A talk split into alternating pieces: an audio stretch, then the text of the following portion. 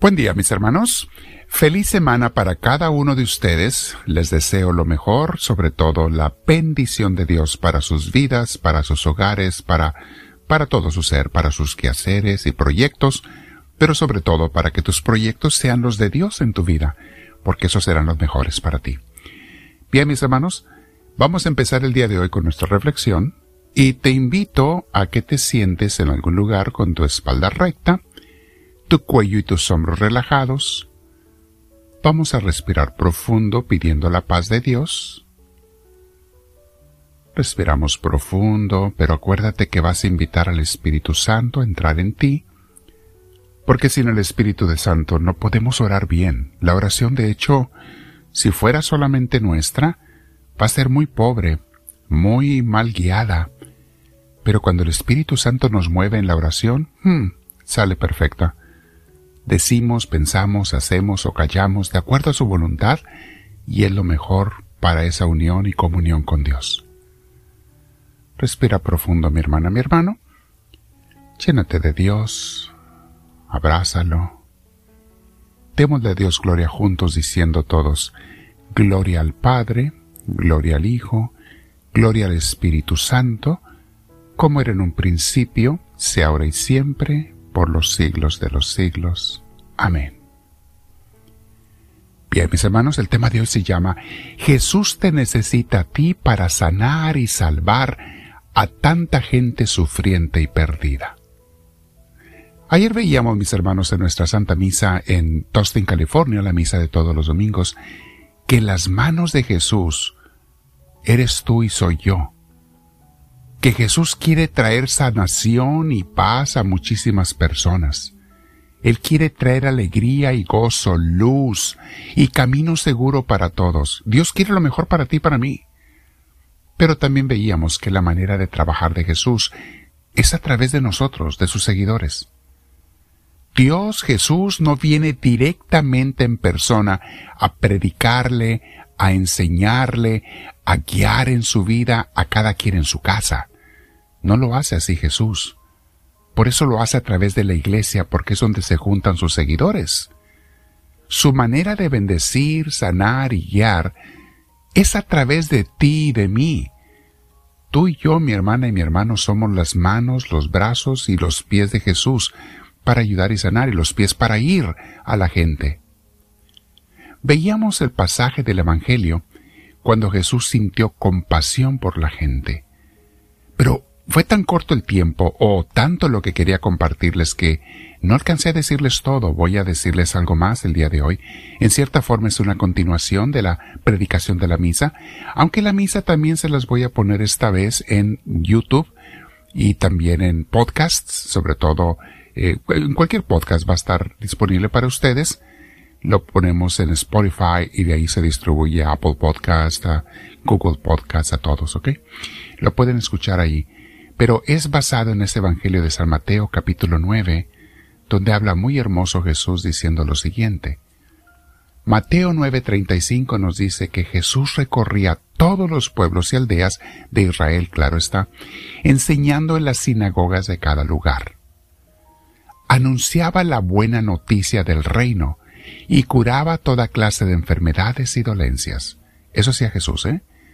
Eran tanta la gente, tantos los pueblos, que entonces pasó lo que sigue. Dice el versículo 36. Al ver Jesús a las multitudes de gente, sintió compasión de ellos, porque los veía cansados y abatidos como ovejas que no tienen pastor. Mis hermanos, es exactamente lo que pasa hoy en día. La gente cansada y abatida, como ovejas sin pastor, y te digo una cosa, Jesús sigue sintiendo exactamente la misma compasión por la gente y a veces frustración porque quisiera ayudar a más, pero no tiene quien le ayude. Y te dije que tú y yo somos las manos de Dios, pero no tiene suficientes manos de Dios porque hay mucha gente que no quiere servirle con los talentos que le dio. Hay mucha gente que ni siquiera quiere ir a la iglesia, mucho menos servir en la iglesia, que es el principal lugar donde se manifiestan los milagros, las maravillas, la guía de Dios. Dice versículo 37.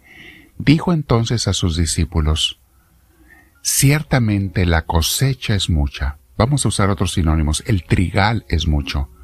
La siembra es mucha. Pero los trabajadores son pocos. Los apóstoles, los servidores, los que quieren ser pastores conmigo, son muy pocos. Por eso pidan ustedes al Padre Celestial, pidan ustedes al dueño de la cosecha, al dueño de la, de la mies, al dueño de la siembra, que mande trabajadores para recoger la cosecha para Dios, para traer las almas a Dios. Y nos dice, San Mateo lo pone seguido estas dos cosas, que enseguida nombró Jesús a los primeros apóstoles, para que le ayudaran, y les dio poder para sanar y guiar y bendecir. Jesús se dio cuenta que él no podía hacerlo solo, y también sabía que un día se iba a ir físicamente de entre nosotros, y dejó apóstoles. Y los apóstoles dejaron a otros apóstoles, y esos otros a otros, y así dos mil años después, hay gente, habemos gente sirviendo, comprometidos, sirviendo a Jesús, para llevar sanación, alivio, esperanza a las gentes, pero no son suficientes. Vean el mundo como anda perdido. Es muy poquita la gente que de veras quiere ser apóstol de Cristo en una buena iglesia. Entonces nos dice Mateo 10.1, el siguiente versículo que es continuación.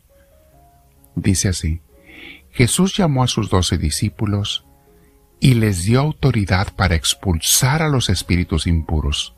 Oílo bien. La gente trae tristezas, trae dolores, trae preocupaciones. La gente trae angustias, trae traumas, trae rencores. Son los espíritus impuros, mis hermanos, que la gente trae. Las enfermedades espirituales, porque dice, les dio autoridad para expulsar espíritus impuros y para curar toda clase de enfermedades y dolencias. Claro, también Dios a muchos apóstoles les da o nos da el poder de sanar físicamente a las personas. Se lo da ese don a algunas personas. Pero la principal sanación que Dios nos manda hacer y a la cual el poder para hacerlo se lo da a todos sus discípulos es liberar a la gente de sus angustias, de sus preocupaciones, de sus rencores, de sus depresiones, de sus tristezas. Pero repito, eso se hace en la iglesia, mis hermanos. Si tú te vas a la calle y lo quieres hacer, primero en lugar no lo vas a hacer. La mayoría de la gente no va a hacer eso. Y cuando llegas a encontrarte un predicador gritando en una esquina de la calle, todos lo juzgan de loco. Y hay uno que otro que de veras está hasta loquito el pobre, porque predica tonterías que Dios no predica.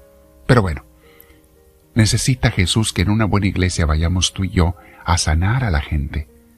Yo estoy en una iglesia, en una comunidad, en una escuela de vida espiritual, enseñamos a la gente, tengo la gran oportunidad de bendecir a todo el que se arrime y cada domingo tenemos predicaciones y cada viernes tenemos clases de vida espiritual y todos los días de la semana hay grupos que están creciendo con el Señor y tenemos retiros los sábados. Y la gente está sanando, mis hermanos. Les puedo dar cientos de testimonios, por no decir que miles a través de los años. Pero necesita de tus manos y de la mía. Y hay un punto en esto que acabo de leer. Jesús les dio poder para expulsar a los espíritus impuros. La gente que se pone a servir a Dios Espere, si estás en una iglesia y con autorización de la iglesia, espera tener ese poder de Dios para sanar gente. Dios te va a usar de maneras que tú ni te imaginabas. La gente te lo va a decir, me ayudó tanto lo que me dijiste o lo que me escuchaste o la oración que me hiciste, me dio la, la sanación Dios, a lo mejor hasta un milagro.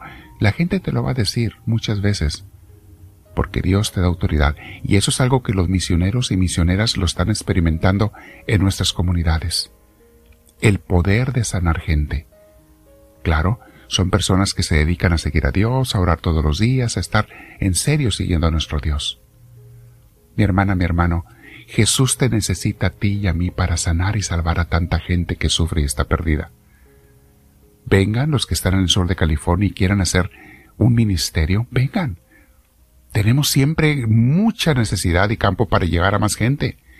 ¿Cuándo nos vamos a acabar la gente necesitada que hay en el mundo? Necesitamos a más ayudantes. La mies es mucha, la siembra es mucha y los obreros pocos. Quédate platicando con Dios y pregúntale sobre esto. Dios mío, ¿te estoy sirviendo? Sinceramente, ¿te estoy sirviendo? ¿O quieres que te sirva? ¿Estoy comprometida, comprometido en una buena iglesia? Háblame, Señor, que tu siervo te escucha.